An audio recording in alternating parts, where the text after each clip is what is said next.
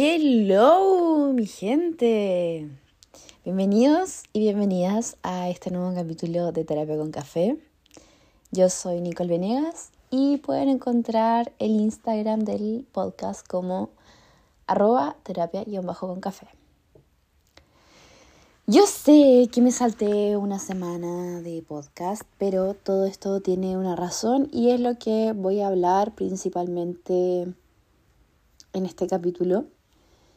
Eh, yo sé que le puse creatividad, pero en el fondo vamos a hablar de la creatividad y de lo que es no tener creatividad. Eh, me pasa que ahora empecé con clases y con un ritmo un poco más intenso que todavía estoy intentando organizar y no tenía creatividad. He tenido súper poca creatividad para escribir, he tenido súper poca creatividad como para poder hacer notas sobre de qué hablar y que sea igual temas nuevos, no sé. Pero en el fondo escribí eh, hace unos días creatividad y lo primero que puse fue como me sentía, que fue la idea de mandar toda la mierda y tener un Nokia. Todos hemos tenido ese sentimiento de querer realmente dejar de ver lo que hace el resto, dejar de, de querer compartir lo que uno hace, y es totalmente opcional, ¿saben? Pero estamos en un mundo tan globalizado que mm, es difícil hacer eso. Es como una especie de presión social a, poder estar conectado. Y a veces cansa, a veces frustra, a veces te consume tiempo, a veces uno se mete a TikTok, a TikTok y uno empieza a deslizar hacia abajo y pasa mucho tiempo y no te das ni cuenta y al final eh, consumes contenido de otra gente. O sea, igual es un poco hipócrita de mi parte decirlo, un poco porque yo estoy volviendo a crear contenido de Instagram. Quiero volver a retomar lo que alguna vez fue mi perfil, porque después me empezó a desaparecer y se fue un poco a la cresta. Pero, pero eh, todos hemos tenido esa idea de, de, ese tipo de, de conversación de querer mandar toda la mierda, tener un Nokia, tener uno de estos celulares como, como almeja, eh, que sirven para llamar, con suerte, y que son indestructibles, donde lo tiré contra la pared y la weá no se rompe. Em, todos hemos tenido esa idea, todos hemos tenido esa sensación cuando está ahí como con tantas cosas que al final lo primero que uno piensa es como querer aislarse, es como un mecanismo de, de defensa. Y en verdad, a mí me pasó eso estas últimas semanas, ha sido como una montaña rusa de emociones por muchos cambios, muchas cosas, y que tengo muy poco tiempo libre, demasiado poco. Pero lo he aprendido a administrar mejor. Em, estoy como en una etapa de mi vida, no sé si incómoda, pero sí de muchos cambios, de muchas cosas nuevas, mucha gente, muchos personajes, onda, literalmente es como una temporada nueva de mi vida. Onda, no sé si han visto el meme que dice cuando uno está en una nueva temporada de su vida se desbloquean nuevos personajes. Ya, eso así me siento. Y con todo esto como que mi cabeza quiere eh, desaparecer, quiere aislarse, le, da como ansia social, eh, que es lo que hablamos con la Steffi en el capítulo anterior a este, si es que lo quieren ir a escuchar. Em, pero así como, como una vez mencioné, que al final uno puede lograr tener este autocontrol de, de no querer mandar toda la mierda. Y yo sé que en este capítulo estoy hablando muy rápido porque tengo muchas ideas, pero poca forma de poder interpretarlas.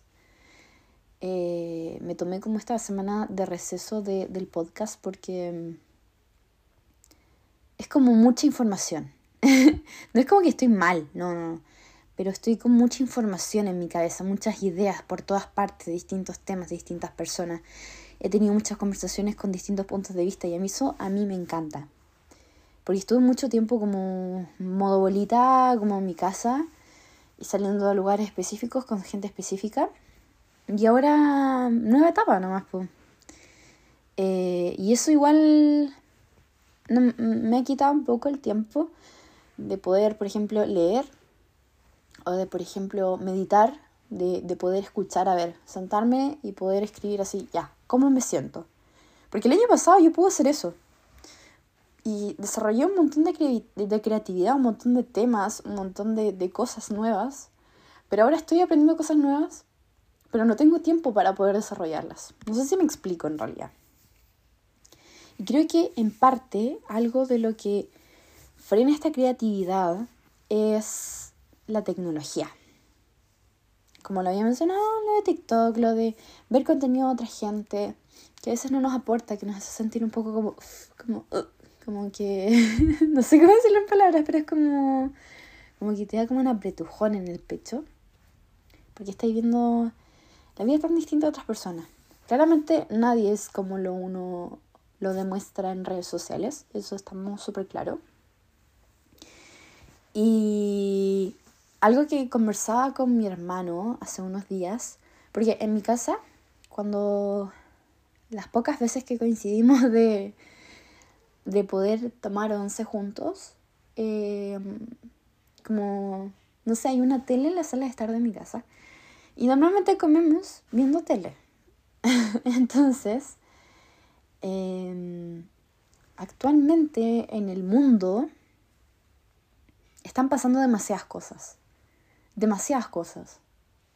La guerra, la inflación, puras cosas malas pasan en la tele, en las noticias, que uno, no sé, modo automático uno prende la tele y pone las noticias. Entonces, es como que pasan tantas cosas malas y ves como un futuro tan incierto y es igual que provoca como una especie como de ¿para qué voy a seguir esforzándome? O, oye, por lo menos yo me lo cuestionaba y cuando lo hablábamos lo, lo, lo cuestionábamos de como ¿para qué? Chucha, voy a seguir esforzándome estudiando o voy a seguir esforzándome trabajando si el mundo está tan mal. O sea, yo sé que fue súper negativo nuestra conversación, pero fue con un punto de vista negativo realista. Slash realista. Pero es como, ¿por qué las noticias no pueden mostrar algo mejor? O pueden darnos un contenido algo mejor. Igual que lo mismo que con las noticias de, de, los posts que uno ve en, en, Instagram, en Twitter. Ahora estoy boomer en Twitter, entonces estoy como leyendo infiltrada. A pesar de que hay memes buenos, hay muchas noticias que son, fals que, que son falsas y que en verdad te hacen cuestionarte muchas cosas, como el mundo se va a acabar. Lo he pensado estos últimos meses cuando he visto o sea, en verdad la, guerra lleva un año, ¿saben? Pero, ¿como para qué? Y literalmente estoy, estamos, en las personas que me escuchan de aquí, estamos en un país a la mierda de la guerra, pero uno lo ve y es como, no puede ser. ¿Cachai? Onda Putin hablando de guerras nucleares y, como amenazando y el mundo se podría acabar. Y es como una wea que es tan psicoseada que en el fondo te hace cuestionarte como, ¿para qué voy a esforzarme tanto si el mundo se va a acabar? Y todos sabemos que el mundo se podría acabar. Onda, cuando pasó esto de los mayas, no me acuerdo exactamente en qué año fue, creo que fue el 2010 o el 2012, no estoy segura, no investigué sobre eso. Pero todo el mundo decía que se iba a acabar el mundo.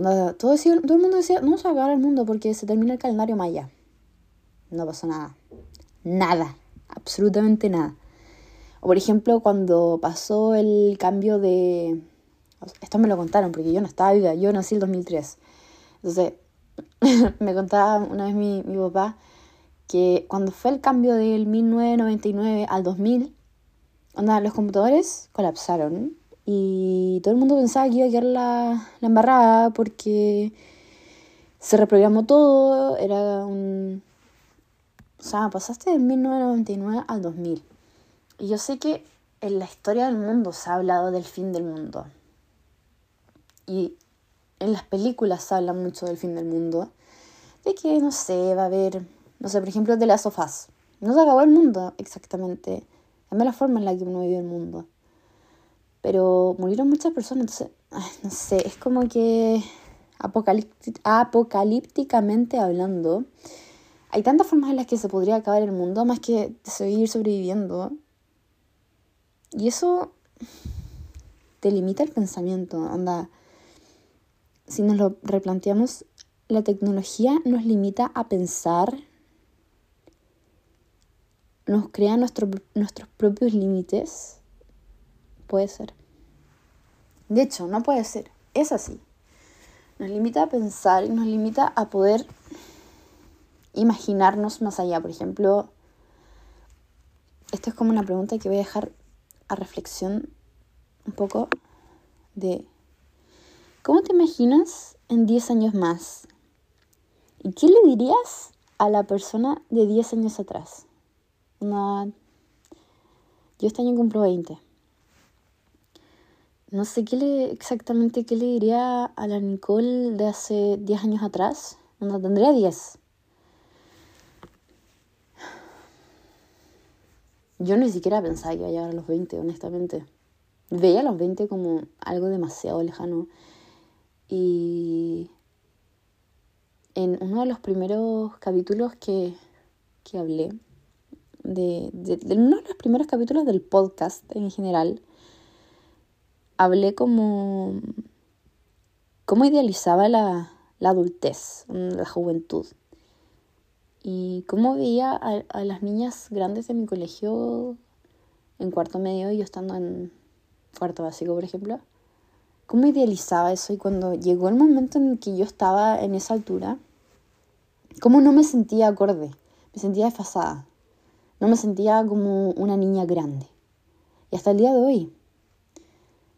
O sea, ahora claramente puedo decir que estoy grande, pero tampoco es como que soy grande, ¿cachai? Es como una idea muy rara, es un, es un periodo muy extraño donde está, hay tantos cambios y tienes que referirte de formas muy distintas. Y yo creo que es un poco de melancolía. Eh, me considero personalmente una persona súper melancólica que analiza mucho, mucho el pasado. Y eso a veces me hace no apreciar el futuro. Y yo sé que es algo malo, pero es algo que es parte de mí. Y lo trabajo, y a pesar de que no lo, no lo comunico, lo siento. Está en mi cabeza y a veces lo, lo, lo hablo, normal. Pero a veces tiene que ser demasiado. Vivimos como en un mundo tan rápido, tan rápido donde la, a veces poder escribir lo que uno siente, poder dejar fluir esta creatividad a veces que tenemos internalizada.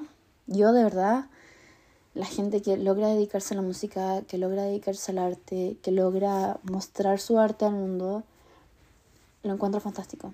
Porque no todos somos tan valientes como para poder hacerlo. Em, y es realmente mucho esfuerzo. Eh, que salga bien es algo de mucho esfuerzo.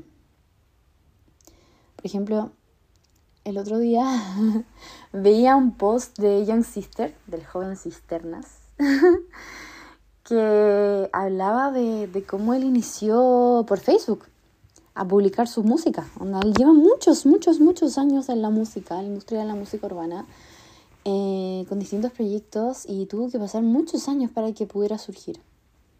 Pero ahí está la perseverancia y el no dejar de lado de trabajar la, la creatividad que muchas partes, que, o sea, que, muchas veces dejamos de lado por, por la rutina, porque no nos enfocamos en tanto lo que hay que cumplir, lo que hay que hacer, lo que tanto, tanto de lo que está escrito, que a veces no nos dedicamos al tiempo de trabajar el otro lado del, del hemisferio del cerebro, literalmente. Pero yo no les voy a mentir.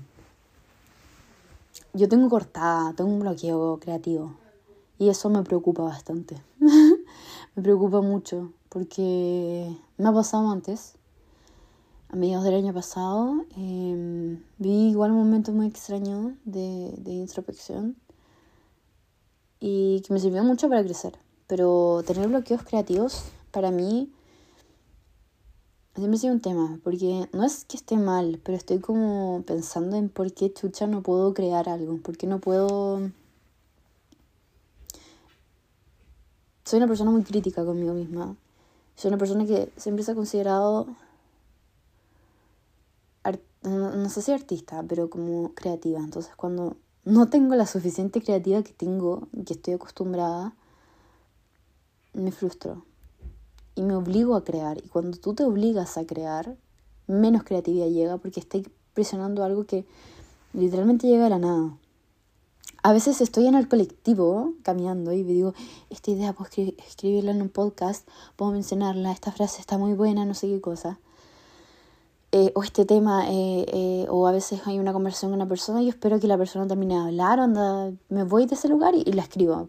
Porque este, este, este creación del podcast en sí es, es un cúmulo de conversaciones que tengo con la gente no podría estar hablando un montón de minutos sin poder haber, puras cosas que hay en mi cabeza, porque creo que no me daría.